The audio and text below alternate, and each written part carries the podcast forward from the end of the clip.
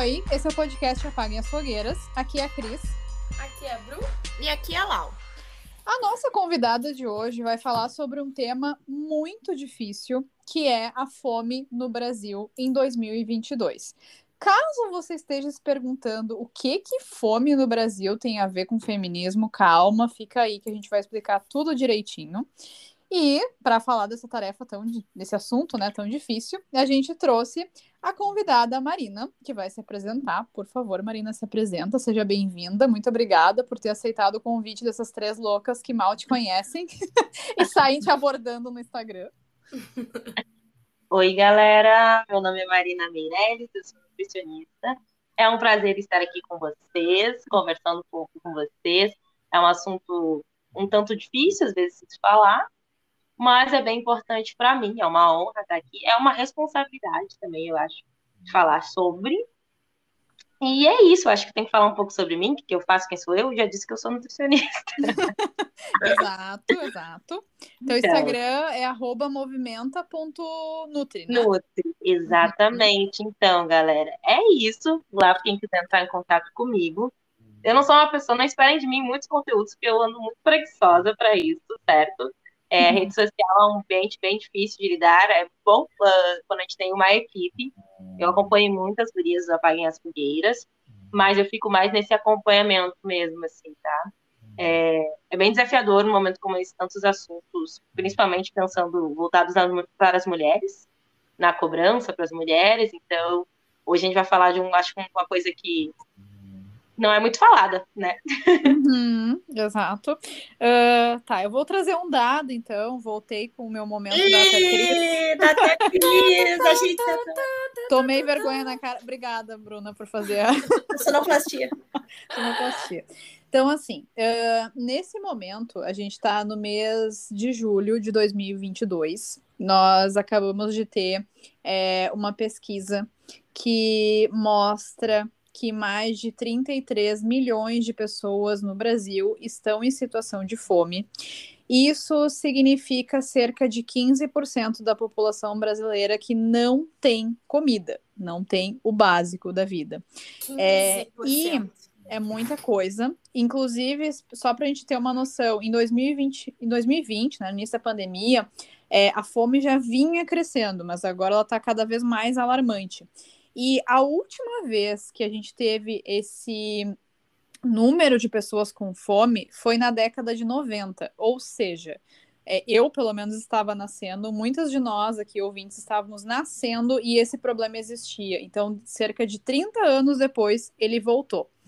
Né? Então, uh, eu acho que essa pergunta é difícil, porém necessária, que é, tá, mas o que, que a fome no Brasil tem a ver com as mulheres? O que, que tem a ver com o feminismo? Então, eu já vou sair largando, depois desses dados, essa pergunta para Marina, por favor. Oi, o que, que tem a ver? O que tem a ver?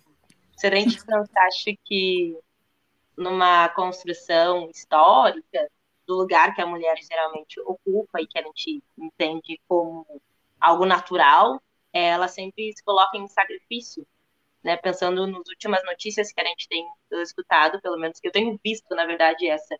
E ver a imagem acho que é muito importante, torna mais impactante.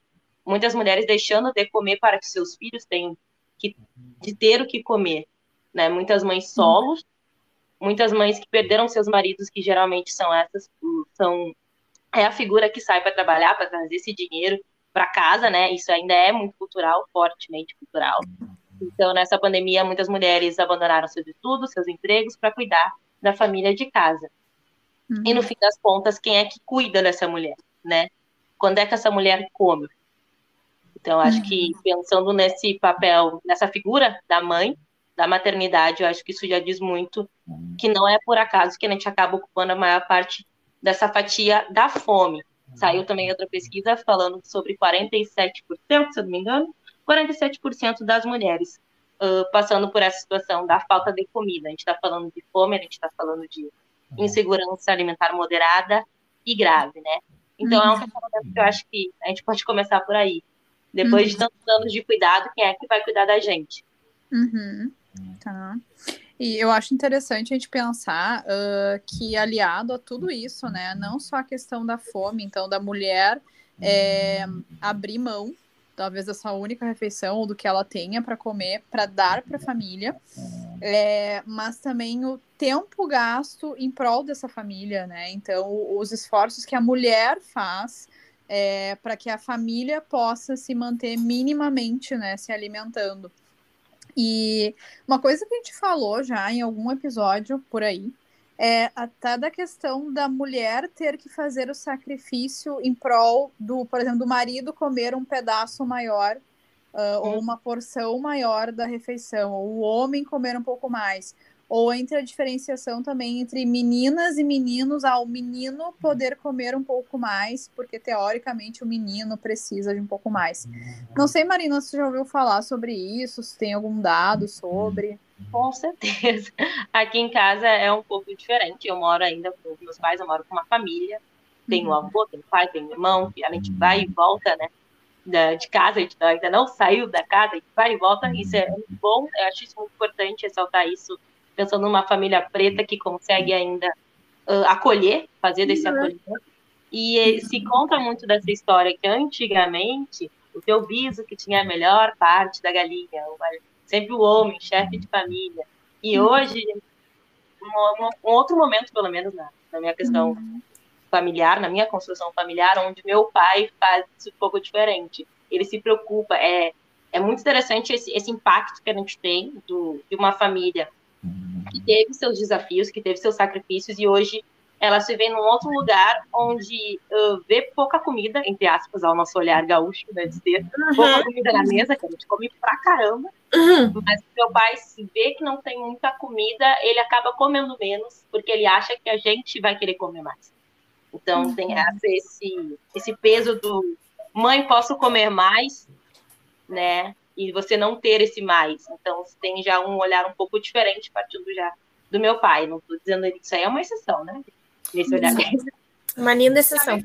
Sabe o que, que, me lembrou uh, essa pergunta, né, Cris? E, e, ouvindo a Marina falar também, uh, de um dado que uma vez eu achei, acho que no primeiro TCC que eu ia fazer e deu errado, mas, mas, um dado falando sobre a questão da carne e da masculinidade, né? Então, uhum. até do, do jeito que se come a carne. Tipo, ah, se tu come carne mais mal passada, tu é mais homem, sabe? Tipo, coisas nesse sentido.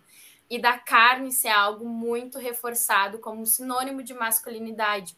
Uhum. E eu acho uhum. que tem tudo a ver com isso também. O homem, o homem comer bastante, é normalizado, é mais bonito, é, a mulher tem que comer menos porque também porque é mais elegante. Claro que quando a gente está falando de uma situação de necessidade, é, a gente tem essa cultura né, de cuidar e prover o outro também, né? Mas se a gente parar para pensar também nessa questão do status que faz parte da nossa sociedade, isso também eu acho que é muito reforçado, sabe? E aí a gente pensa que numa situação de necessidade, o homem de novo vai ser privilegiado, sabe? Uhum. Então, enfim. Perguntou Sim. de dados, eu me lembrei desse só. Valeu o TCC, que não deu certo, serviu para alguma coisa. Tudo é aprendizado. Ah, puxando o gancho da Bruna, essa questão da representatividade, representatividade assim, representatividade não, tô louca. a figura masculina é muito louca agora. Sim. Troquei as palavras. Nossa, que pecado. Aí, falando dessa figura masculina, agora lembrei muito do, de um filme que traz uh, histórias cruzadas. Vou dar spoiler, alerta ah, de sim. spoiler, tá, galera? Histórias, ah, vai ter spoiler. É, basicamente, o filme trata dessa história da, de uma menina que conta a história das empregadas, né, uma hum. menina branca da história das empregadas negras, e tem uma cena que chama muita atenção, que é quando essa empregada ela perde o emprego e quem passa a ter que trabalhar é a filha, no caso, uhum. né? E uhum. tem esse momento também da agressão do homem frustrado, que não, não lembro por que não poderia trabalhar, mas, no caso, a culpa da mulher dela perder esse trabalho, né? Essa culpabilização. E aí é um outro cenário que está vindo bem forte também sobre o homem provedor da casa, frustrado, que acaba recorrendo ao alcoolismo e agredindo as mulheres. Então, complexo, né? Porque ele, é aquela ideia do homem provedor enquanto pensando no monetário, e a mulher cuida de tudo, todo o resto só. Uhum. Mas é muito só é dona de casa, na real, tu, tipo assim, tu possibilitou é. o homem trabalhar porque tinha alguém cuidando da casa, né? Então, Exato. enfim. Mas tu sabe, vocês sabem que tem uh, pesquisas né, na área de psicologia falando justamente sobre saúde mental é, de homens, o quanto esses dois fatores, é, um deles, né, a carga de trabalho, que uh, valida, valida, né, eles, os homens, é, enquanto homens, e uhum. daí o lado sexual, né? O número de mulheres, o número de conquistas, enfim. Então, esses dois fatores, tipo, o quanto eu fui. Uh... Ai, gente, isso é tão primitivo, né? Eu tô rindo ah, É muito primitivo, mas. É, as cavernas, sabe? É, Parabéns. Estou vendo vários pelos em você. Você andando que nem um macaco. Parabéns. É, mas infelizmente é isso, assim, o quanto, uh, mesmo no fim da vida, os homens se gabam daquilo que eles proveram. Tipo, ah no sentido, tive uma família e fiquei rico e dei tudo que eu pude para essa família, ou não, mas eu tive, sei lá, cinco mulheres Uh, e fui capaz de prover comida ou sei lá o que, assistência para essas cinco mulheres, filhos, etc. Uhum. E ou o quanto de mulheres eu namorei, conquistei, transei, etc e tal. Então, Parabéns, pro lado do sexo e pra carga de trabalho. É, sensacional. Gente. Parabéns. Exato. Tá de parabéns. Pode Não que a gente concorde com isso, mas infelizmente é isso daí. Tá. E eu não vou nem falar para vocês qual é a referência, porque eu vou ser expulsa desse podcast. Wikipedia! Assim, Marina, caso tu tenha escutado já, mas caso não, eu vou te colocar a par da situação e quem escuta já sabe. Eu entrei num momento da minha vida em que teve um bafafá, em que um estudante de psicologia plagiou uma psicóloga pesquisadora né, sobre gêneros e dispositivos de gênero, que é a Valesca Zanello. E aí, ah, graças sim. a essa história nada legal, eu descobri o trabalho dela e resolvi ler o trabalho dela, porque afinal eu gostava do trabalho do, do plagiador, que eu descobri que na verdade não era dele, né? E aí, sei lá, tipo, eu entrei numa fase em que qualquer coisa que alguém fala, eu tenho algo de uma referência da Valesca Zanello para citar. Então, gente, eu tirei de lado o livro, tá? É tipo eu com a terapia. Se tô com dor no dedo, vai fazer terapia. exato. É tipo isso, sabe? É, exato, mas enfim. Qualquer coisa, Zanello, Valesca. Exato, é, gente. Nem, ela nem precisa de fã-clube. Eu sou mas que bom, acho que é quanto mais tu incentivar o trabalho dela e ela ser conhecida, melhor, né? Ela teve muitos prejuízos no, no caminho é, dela, então. É. É, exato. Tá ótimo, amiga. A gente vai. É, mas enfim, tá. Agora já, já contei para vocês que é da Valesca, tá? Beleza. Mas eu ia falar, voltando para a fome, mas a sensação é que a gente não saiu do contexto da fome, que a gente está falando das, das causas, né? Como é que a gente uhum. chega nesse, lugar de, de fome. Esse uhum. dia, acho que ontem fui procurar no Google o que, que a fome. Qual a explicação que eu, eu gosto de ver o que o Google dá, assim, de primeira mão, assim, tá? bem resumida, assim, duas linhas do que é fome, no sentido de ausência fisiológica, e eu fico, sério? Sério, né? A minha referência de fome, então, é, tá, me vem na cabeça muitos, muitas músicas, muitos poemas, falando do que é o sentir a fome, para além dessa questão fisiológica. Uhum. Mas o Google tá aí para isso, né? né? Enfim. Mas tu sabe que uma coisa que eu tava pensando também, uh, que a gente já comentou em alguns episódios, enfim, passados, não só pela questão da gente ter essa carga de, tipo assim, não, olha só, nós somos as pessoas que cuidam, né? Nós, mulheres, cuidamos dos filhos, dos maridos, do, de todo mundo, e, e o nosso papel é de cuidadora e isso é reforçado, é, mas também um lado do quanto se incentiva que é bonito a gente, tipo, não comer, a gente fazer dieta, entendeu? Acho que, não que nesse caso as pessoas possam escolher, né, no sentido da fome, obviamente, é. mas o quanto, tipo, isso é normalizado também, mesmo quando a gente tem alimento disponível, Uh, e esse privilégio de poder escolher, a gente se colocar nessa situação do tipo fazer dietas restritivas, Chega a ser louco, né, comer né? Isso, pouco. Sabe? Tipo, é... sério.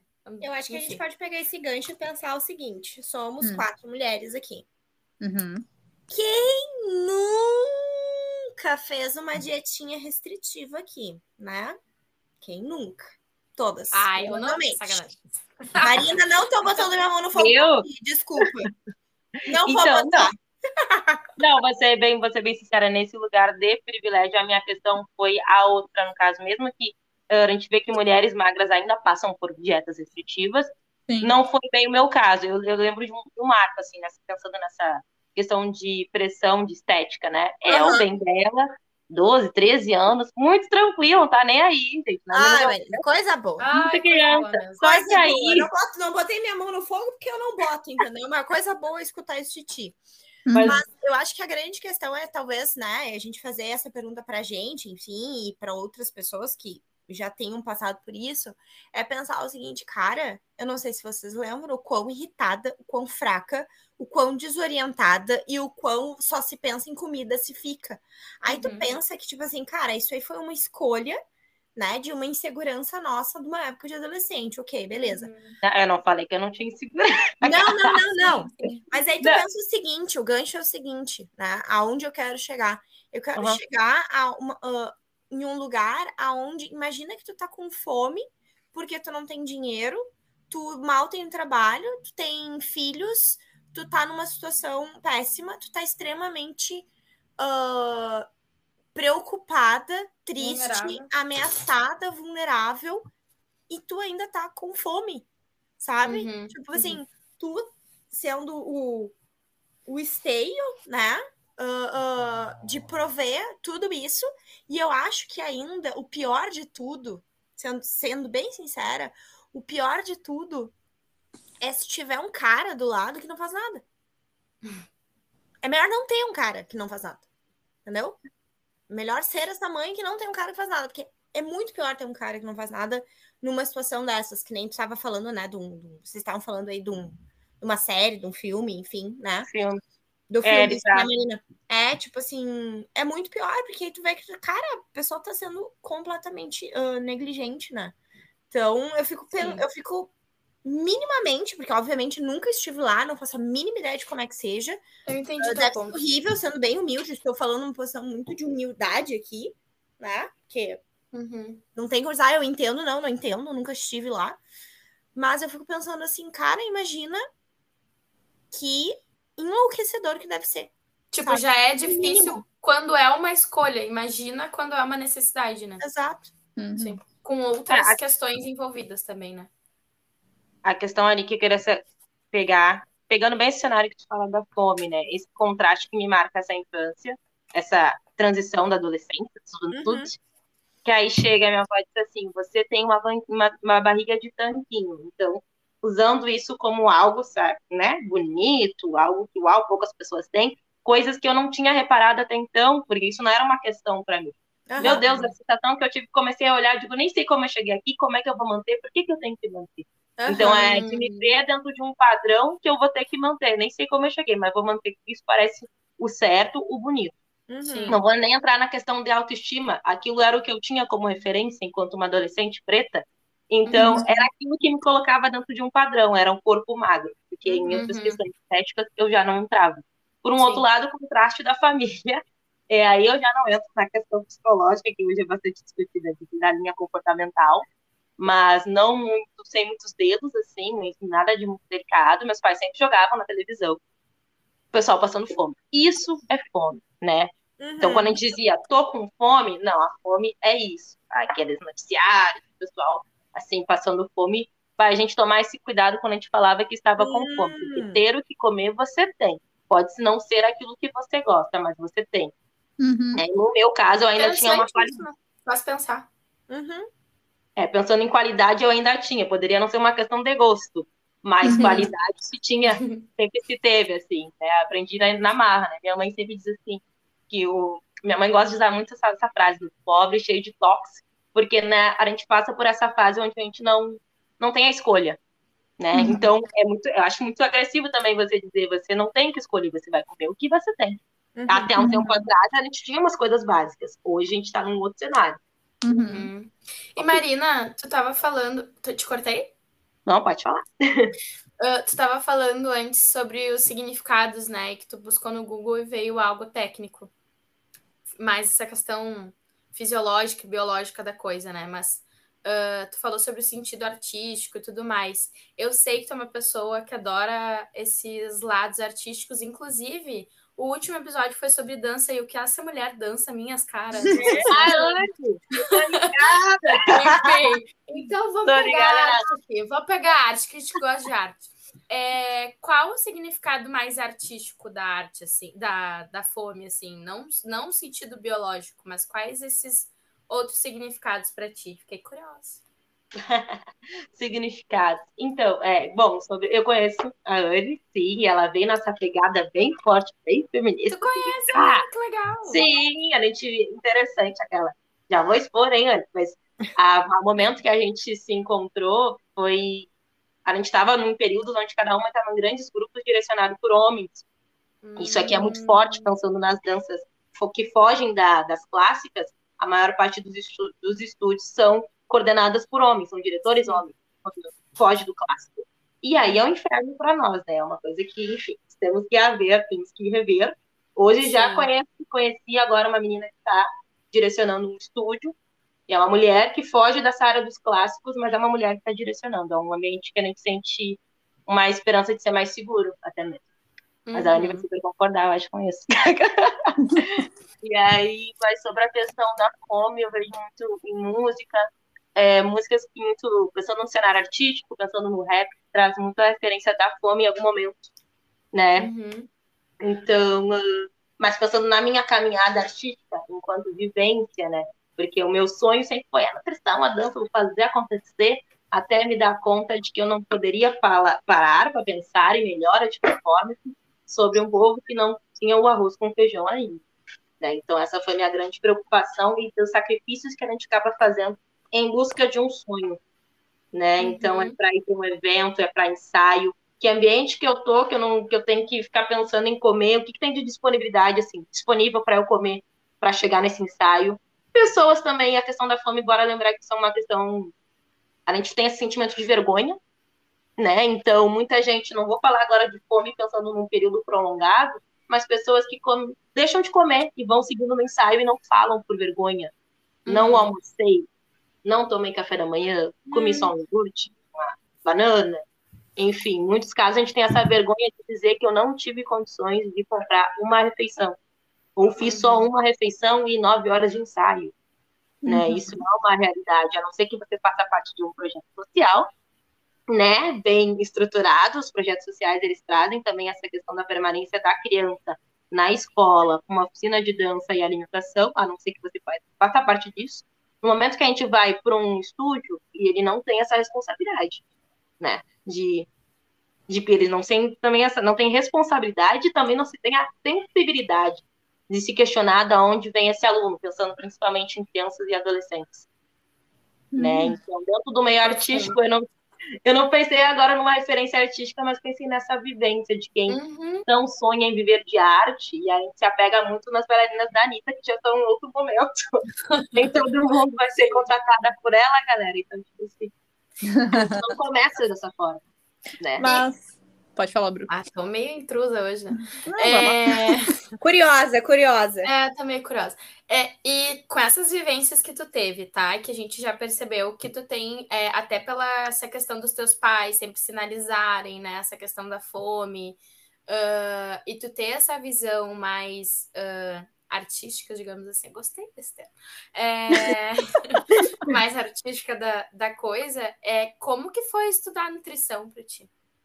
Ah, gente, foi. Tá, a Bruna, eu vou. Só um minutinho, deixa eu só cortar a Marina. A Bruna veio Maria Gabriela hoje. Ela tá de frente com o Gabi de frente com o Bruno. Só uma pergunta assim, bem simples pra tu responder. Assim, Coloca rapidinho ali, faz o TCC pra Porque gente. Porque eu acho que a nutrição, né, uh, por mais que eu acredito, tá, que na URGS a gente tenha um, um viés mais social, mas uh, eu acho que a nutrição muitas vezes deixa de lado essa questão da fome.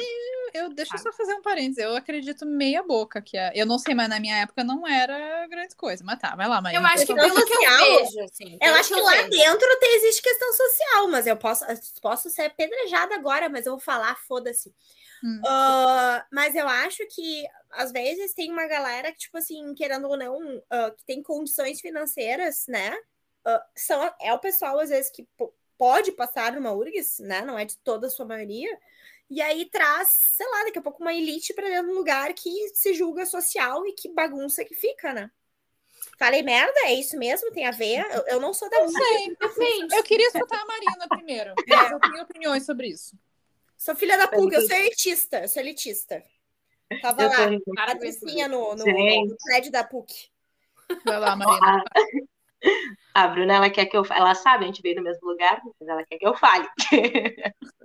né? Então, URGS, né? Temos da URGS, tô na URGS, é, eu não posso falar pelas outras universidades, mas é muito interessante quando a gente encontra o pessoal que é transferido para lá. Eles, eles sentem muito essa diferença. Então, por mais que a gente ainda. Não, assim, a URGS não é perfeita. Ah, ela tá no ranking das melhores, isso não significa que a gente tá satisfeito. Né? Eu acho toda vez que lança, meu Deus, eu sou filha da URGS, é, mas tem muita coisa. Ah, eu lá dentro ficava louca. É, mas não, ela não fez o mínimo, né? Porque dentro de uma constituição das responsabilidades de uma universidade pública, é isso que ela tem que fazer, galera. Acha que é mil maravilhas. Isso tá escrito. É o dever dela, não é ó, porque é melhor que a particular. Ela tem essa obrigação de nos dar condições de permanência, de assistência. Hum. Isso tá escrito, então a gente não pode se iludir achando que é bônus. Não, é o mínimo, tá? Aí, mas sobre a Uhum. Mas a URGS, gente tá tão mal acostumada que parece ser, tipo assim, nossa, que É que a gente incrível. compara, né? Mas a gente fica assim, ah, tá. era para ser assim mesmo, para mais. Sim, Né, que a exatamente. gente compara com a, a particular, que já não tem necessariamente essa obrigação. Mas ali tem porque é o nosso imposto que está indo para lá, então é para isso que vai, né? A, a, né? a URGS tem que funcionar, assim como qualquer outra pública. Uhum. Mas assim, cheguei na URGS com a intenção de acabar com a fome do Haiti, na época tava em alta. Desculpa, tô rindo com respeito. Não, é, nunca, nunca, né? eu cheguei nessa proposta, assim, com certeza. Aí eu fui me estragando da minha realidade, né? Que eu vou. Primeiro a gente começa pelo nosso bairro, depois a gente vai aqui. Vamos olhar aqui, e talvez o máximo seja né, a Porto cidade. Alegre. Exato, é esse aí. Mas é sobre não, não dá para abraçar o mundo e sobre começar a olhar para cá, pro Brasil, né? Ah, Uhum. porque tá ruim, tá assim assado lá fora e aqui, né? Como é que tá a situação do seu lado? Então, mas aí o que, que acontece? Sensação desse contexto, fome na URGS, eu acho que ela é mais voltada para a área clínica, ela é muito boa nesse, nesse sentido. Uhum. Mas no quesito fase social, eu não sei dizer, porque teria que acho que é a referência de outros lugares, mas talvez sim, a gente tem que melhorar essa parte social, mas a URGS, não sei, teria que comparar com outras questões. Ah, o que, que eu senti às vezes? Não, não, não, pode falar. A a Cristiane tá fazendo uma cara muito boa. Ela tá aqui já preparada já. Aham. Ninguém me eu- interrompe. Eu, eu acho que assim, ó, eu acho que tem uma coisa importante que é ah, o quanto, querendo ou não, a universidade pública é ocupada, ah, tem uma representatividade, na verdade, né? Eu diria assim, é, que é, se a gente for pensar em sua maioria, sim, pessoas brancas, de classe média alta, etc, tá? E eu vou falar por mim. Uh, na minha época, a gente tinha, sim, cadeiras voltadas para a questão social da alimentação, mas eu vou dizer por mim e pelo que eu via dos colegas, que não era uma área que interessava a maioria das pessoas, assim como não era uma área que era mais investida em pesquisa dentro da universidade, porque, Uhum. sim, era uma área muito clínica, muito voltada para o hospital, né, em referência. Ahn, e eu vou dizer que eu sinto, eu, como nutricionista, sinto falta assim, se tivesse um, sei lá, um mundo invertido, um espaço temporal como em Dark, alguma coisa nesse sentido, tá? Eu, eu voltaria no tempo e ou colocaria uma Cristiane lá para estudar e dar mais atenção a isso.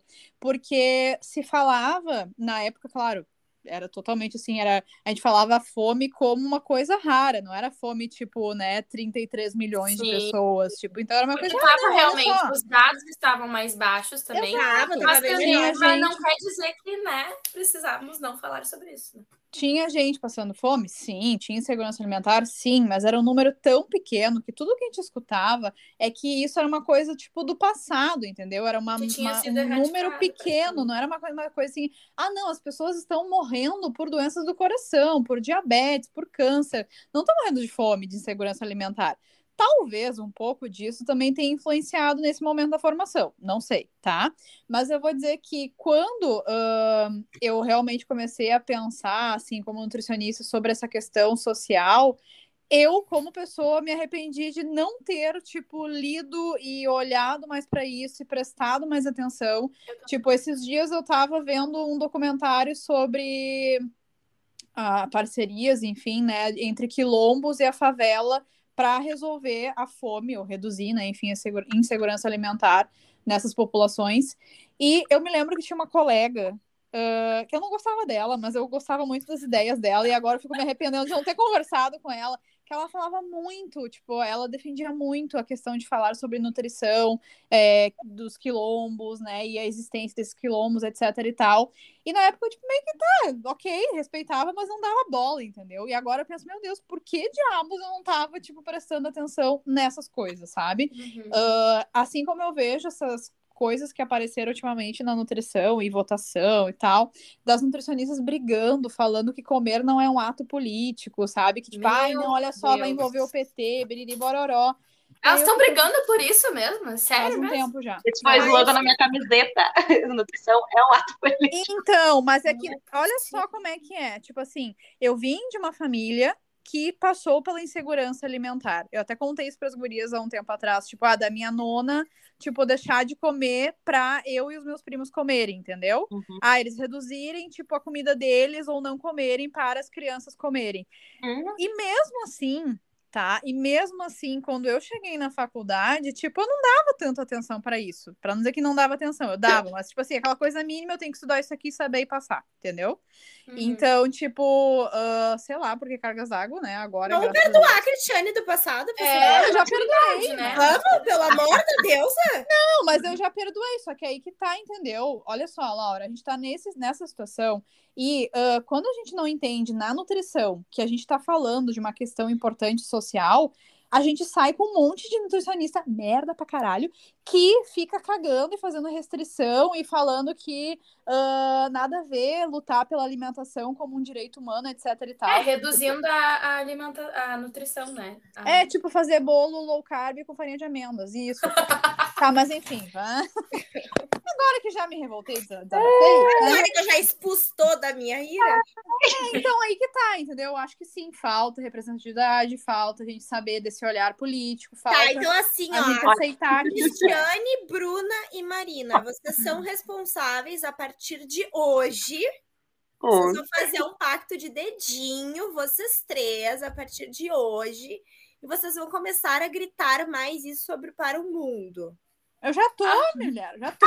Toda essa responsabilidade. Vocês três agora. Toma, pega pra ti. Pá. Vocês três vão se juntar. Eu tô falando sobre Amiga, a gente não vai salvar a nutrição. É muito difícil.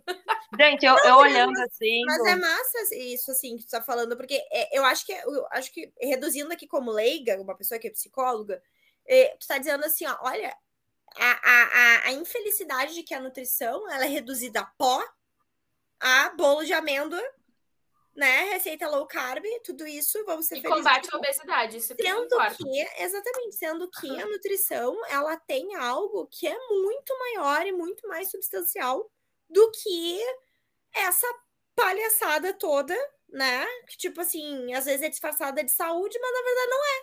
Na verdade, né? a gente só fala de doença, a gente não fala de saúde, mas enfim. Eu acho então... que a gente pensar no contexto histórico da nutrição, como é que ela foi se aprimorando dentro das necessidades. Então, eu vou tornar fulano mais saudável para quê? Para trabalhar. Então, se tem um interesse de capital também dentro da própria nutrição, ela foi uhum. criada. Então, esse atendimento nutricional ele vem com esse viés, né, para que esse corpo fique mais forte para quê?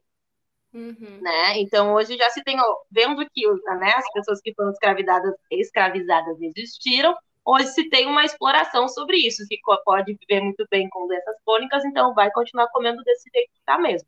Uhum. A gente viu também alguns deputados defendendo a questão dos agrotóxicos, então tornando isso como não se pensa numa alimentação sem agrotóxicos, porque já se aceita e se normaliza. Porque quem é que come mais com agrotóxicos? Né? As uhum. minorias. A gente não tem esse poder de escolha, é o que está para nós. E essa solução que arranjaram para nós, o veneno, para quem produz, para as minorias que consomem. Uhum. Mas não era isso que eu Eu só puxei o gancho. A gente, é eu ia pegar lá da Cristiane falando. Lá... A gente fala demais, Marina, sorry. Fala, Você fala um pouco para Cristiane, eu pensei, né? Cristiane, palavra forte, Cristiane. Aí, puxando lá da vivência da faculdade, o choque que é chegar lá, acho que é bem sobre isso. Quem é, acho que a faculdade ela vai se modificando conforme quem está permeando ela. Né? Então, por isso que a gente precisava desse novo cenário mais escurecido, mais colorido, né? Em todos os sentidos de gênero também, sexualidade mais colorido, para que a gente fale da nutrição de fato para um Brasil. E aí, pensando no choque da universidade, tem alguns pontos que marcam, pensando em fome, pensando em desigualdade, é essa sensação de culpa por não comer bem, né? E entendendo depois, hoje eu entendo que em termos culturais nem sempre eu vou ser contemplada, o que é só ser saudável ou não, e que não bate com a realidade algumas recomendações que a gente está pensando nas condições que a maior parte da população brasileira tem, ou melhor, não tem. Eu lembro da recomendação de cinco frutas variadas, né? Variedade de cinco frutas, acho que era essa a recomendação. Uhum. Gente, quando eu cheguei a isso, eu digo, gente, como é que eu sobrevivi até hoje? Essa é a pergunta que eu fiz. Eu tinha 18 anos. Eu pensei, nossa, eu resisti, né? Cinco tipos de fruta todos os dias. Isso era fora da minha realidade. Tinha fruta, mais cinco tipos de fruta todos os dias. Na zona que eu moro, que não, pensando talvez na zona rural naquela época, ainda o pessoal tinha essa cultura até de trocar frutas com os vizinhos. Naquela época, 2012. 10 anos, gente, já tá 10 anos. Então, naquela época, eu acho que se tinha mais essa cultura. Hoje já se fala de uma, de uma baixa na qualidade da alimentação de quem vive em zona rural naquela época ainda tinha um mínimo de possibilidade. Eu entendo que eu ainda entrei na URGS no auge das coisas, onde tinha cotas, tinha auxílio, tinha bolsa para todo mundo, era uma maravilha. E eu vi isso caindo, assim, presencialmente. A gente uhum. começou a brigar para ter bolsa remunerada para sobreviver à universidade. Então, também sentia também essa questão da falta de sensibilidade dos professores com o novo público. Que eu sinto que o momento que eu entrei na URGS, chegou uma galera que depois eu descobri que todo mundo usava auxílio, mas é uma coisa que a gente tem vergonha de dizer, né? Mas pessoas brancas, pessoas pretas que usavam 300 auxílios da URGS e eu fiquei sabendo muito depois, né? Mas por um acaso, assim. E os professores não estavam cientes dessa nova realidade, do novo público. Então, por vezes, faltava essa delicadeza quando se fala de social, de que, por exemplo, falavam do CRAS, como se fosse uma super novidade. Gente, eu tô no CRAS. professora falando do CRAS, eu digo, é, eu tô ali, né? Não, é, isso é a minha realidade. Porque a gente Parece muito... que, que pode gerar mais culpa ainda, né? Por quem uh, tá ali no teu, no, no, teu convívio, não tem conhecimento disso, não entende a importância disso, e tu fica ali, tipo. É que não se pensava ainda nessa possibilidade de que uma pessoa cadastrada no CRAS poderia estar acessando a universidade. É, é isso que falta aí. Uhum. Né? Não sei agora, porque aconteceu muita coisa que eu acho que o cenário de, de novo da universidade vai mudar. Né? Eu acho que a gente estava numa crescente de minorias a universidade. Agora a gente perdeu muita gente atrasada né, em termos de escolaridade, uhum. então acho que as coisas vão estar tá um pouco diferentes, sim. Muita, muitos jovens né, deixaram de estudar para poder gente, trabalhar. Tá preocupante. Pra... preocupante. Mas mas é isso, assim, pensando no, nessa experiência de universidade, naquela época, isso eu fui. Ah, é, eu fui. Olha, eu fui presidente, senta a cadeira, em algum momento da sua vida. Eu fiz essa loucura. Aí. Mas não sei dizer deu tudo certo, deu tudo errado, porque eu queria mudar muito o mundo. Não tinha pernas para isso. Questões que eu sentia que eram importantes para mim, a sentir que pesou para mim, porque não era um grupo que se interessava por aquela questão. E eu lembro que na época eu coloquei isso para a Congrade. Olha, o cenário de, de alunos é outro, precisam prestar atenção no, nas dificuldades que estão tendo para acessar uma aula. Né? Eu tive situações, não vou dizer que eu passei fome, mas passei por dificuldades quando o RU fechava. Hum. Né? O RU era 1,30. A gente se acostumado, que é acostumada, porque era bom para 1,30, muito bom 1,30. Uhum. E aí, uhum. quando fecha a RU sem aviso por outros problemas técnicos. O que, que a gente faz? Teve vários problemas com a Rio, né? Além de fechar, eu lembro que assim que eu entrei, entrei em 2014, teve vários problemas, tipo, não ter feijão. E aí era arroz, pão e carne. E eu ficava pensando, quem não come carne, come arroz e pão. Tipo, sabe? Então, uhum. teve vários probleminhas ali na RU, ali, eu acho que em vários momentos ali. Mas, e tu sabe que tu falando da RU, uh, a gente via, assim, que tinham pessoas que uh, até tinha olhares bem assim, nossa, olha só, a pessoa está enchendo a bandeja. Uhum. Mas agora, pensando com a maturidade que a gente tem agora, né? É, de, provavelmente seria uma grande refeição para essa pessoa, né? Então, eu uhum. acho que é, é essa a questão. As pessoas olham para a universidade, uh, principalmente pública, só como um lugar de estudar, mas tem muitas outras questões que ela abre portas. É pouco, é pouco né? Mas, enfim, acho que tem toda essa outra questão que as pessoas nem fazem ideia do que, que é, sabe? E da responsabilidade da, da faculdade, que é dessa assistência e permanente, isso está incluso, né? Exato, Então, exato. e essa que tu falou também, eu lembro de pessoas levarem potinhos, né, pessoal da casa estudante. Levar o potinho para guardar uma canistra, por exemplo, porque depois não teria, sei lá, final de semana, né? Você com garantia de segunda a sexta, final de semana fica. Ou no horário do RU não vai ter acesso, então o pessoal fazia só marmitinha também. O que também é muito parecido com escolas, né? E na pandemia acho que teve bastante isso, assim, de. Pelo que eu ouvi, relatos de, de famílias, assim, ah, onde as crianças estavam passando mais fome justamente por as escolas estarem fechadas e lá serem o lugar, o local das refeições, né?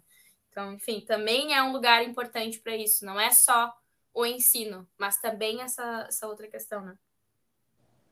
É, e talvez a gente entenda também por esse cenário porque que no fim das contas a nutrição, ao invés de se aliar nas lutas sociais e fazer o seu papel de representatividade, enfim, acaba se reduzindo a uma prática de dietas e receitas esquisitas E e coisas um pouco bizarras. Aquelas não, não pode deixar de faltar isso. É. Fala, Não, mas é, é justamente por isso, assim, né? Porque, querendo ou não, é isso, tipo, tá, é uma droga a gente ter que fazer isso agora e voltar, tipo, esforços extras para um problema que poderia ter sido evitado, assim como foi durante 30 anos, assim, né? Minimizado, pelo menos. Mas se a gente não tá. Se a gente não tem comida suficiente, ah, até mesmo por ser estudante dentro da universidade, eu, ou se a gente não fala sobre isso, ou se a gente não se conscientiza sobre isso, a gente não aprende direito e não se foca sobre isso, a gente, querendo ou não, acaba, sim, contribuindo para reforçar o problema, entendeu? Uhum. Então, também, por isso, eu acho que é legal falar dessa questão de, da experiência, não só na faculdade, mas como nutricionista, enfim, é, em relação a essa questão da fome. Porque, sim, a gente tá oprimindo essas mulheres também, quando a gente, tipo, ah, tá, eu tenho, eu posso comer minha chia com iogurte, tá tudo certo, beleza, segue a vida. Ah, não, é um problema mesmo, né? Mas, pois é, que droga, tipo, né? Nas redes sociais, é, acho muito interessante não, não se pensa muito em falar na fome para as mulheres, e sim de emagrecer elas a todo custo, a todo momento.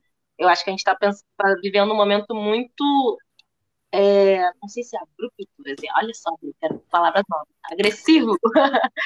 agressivo, onde tem uma população passando fome e existe toda uma rede de mídia. A gente também tem que estar pensando no psicológico de quem está exposto à mídia, onde a gente vê defeito em tudo, nunca é bom o suficiente. É uma dieta, é uma lipo 3D, é um filtro, sabe? É um Photoshop e não é o suficiente, né? Então, é, é muito doido esses dois universos de fome e de pressão estética desnecessárias, porque eu penso hoje na nutricionista o que ela poderia fazer, não o que ela está fazendo, é proteger esse, essa questão psicológica também. Aí, então, né? Não, por acaso tem uma psicóloga aqui?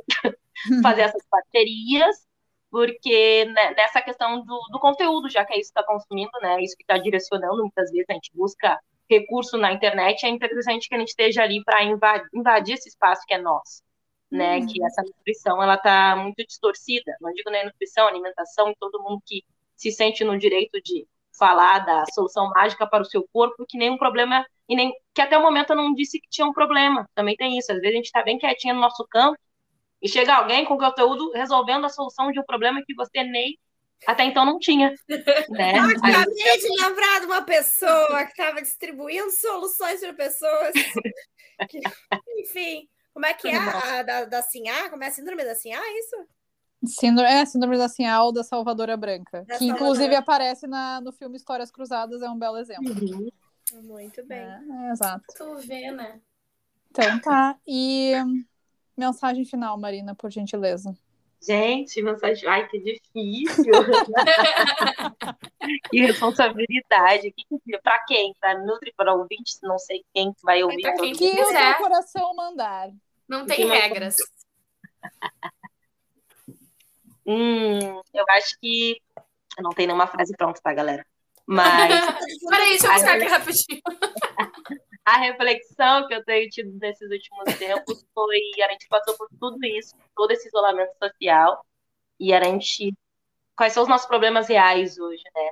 Como é que o mundo está hoje? Na pandemia a gente ela a gente pode estar vacinado, mas a gente está ainda sofrendo e passando pelas consequências da pandemia. Então é uma reflexão também do que que a gente está consumindo, o que, que a gente está ignorando, qual é a nossa responsabilidade no dia a dia, na sociedade, para nós e, consequentemente, para o outro, porque me dói muito ver essas preocupações, essas pressões estéticas que a gente tem dentro das redes sociais, enquanto tem o mundo passando fome, né? Dobro, aumentou muito, então o número de pessoas passando fome é um, um cenário, um fantasma que retorna, então quais são as nossas reais preocupações agora, né? O que importa para nós? Depois de todo esse momento parado, a gente tem que aprender alguma coisa, gente, eu não, eu não aceito isso. A gente achava que a humanidade ia melhorar. Ah, é o que na Viram aquele, aquele, aquela entrevista da Xuxa? Aham, 2023. Triste. O mundo estará em paz. Aham. Sem guerras. tá bom. Ai, ai. Os nossos Ai. gatinhos como estarão? Estarão todos em paz, não passarão Ai. fome. Não sei o quê. Tudo lindo. 2023 tá aí. É, né? mas a gente É, tem gente. caos restaurado. Eu gostei muito dessa fala final eh, de todas, né? Mas dessa final da Marina que bate muito com. Ah, com essa questão minha, com esse ranço que eu tenho da nutrição que fica em cima da obesidade. A questão é. Será que é só isso realmente que importa, sabe? Por que, tem tantos problemas, sabe? Principalmente pessoas passando fome. Trin- é, 15%, 33. Uhum. 15% da população é muita coisa, sabe? Passando fome, desnutrida, ou enfim, em situação de insegurança alimentar, que também já é uma situação muito preocupante, e as pessoas estão preocupadas com o quê? Com a obesidade, porque a obesidade mata. Ah, sério, sério, não dá, não dá. Pra Ela mim, queria, ela queria falar de novo sobre. é isso. Não, pelo amor de Deus, chega. Eu entendo a Tem indignação. espaço para o desabafo de Brubru. Exato. é isso. Para isso que a gente tem um podcast também. Exato. Mas Marina. obrigada, viu. Nossa, mas É isso que eu ia. Agradece o tempo. Muito obrigada por ter aceito o convite. Assim, no susto, azar. Quem quiser seguir a Marina, então, arroba movimenta.nutri. A gente vai colocar lá depois o teu Uhum, arroba, enfim. deixar, Por mais que tu não seja fã das redes sociais, mas divulgar o que tu quiser falar, tá lá e sigam ela. Exatamente, a gente É, pode exato. comer chame, porque agora eu botei isso na minha cabeça. Eu não vou criar conteúdo, eu vou participar do conteúdo dos outros, que é mais, nossa, muito, sabe? exatamente Bastante isso. convite. É É, uma forma de criar conteúdos, exatamente. Eu acho que é bem-. Certo, muito obrigada. Ah, pessoal, não esqueçam de seguir, além do arroba movimenta.nutri, arroba paguem as fogueiras lá no Instagram. Aqui no Spotify, não esquece de assinar para nos seguir, mas também de nos classificar na estrelinha para nos colocar nos favoritos, que daí quando a gente lançar algum episódio ou faísca, tu vai ser o primeiro a ficar sabendo. Olha que alegria. Olha que vantagem zona. E aí, Esse slogan Uma semana, tu tem uma semana pra se atualizar, porque na próxima vem outro episódio. Exatamente, mas tá tudo ali. Só clicar. É isso. Um beijo da Cris. Um beijo da Bru. Um beijo da Lau. E. Exato. E. Também, beijo.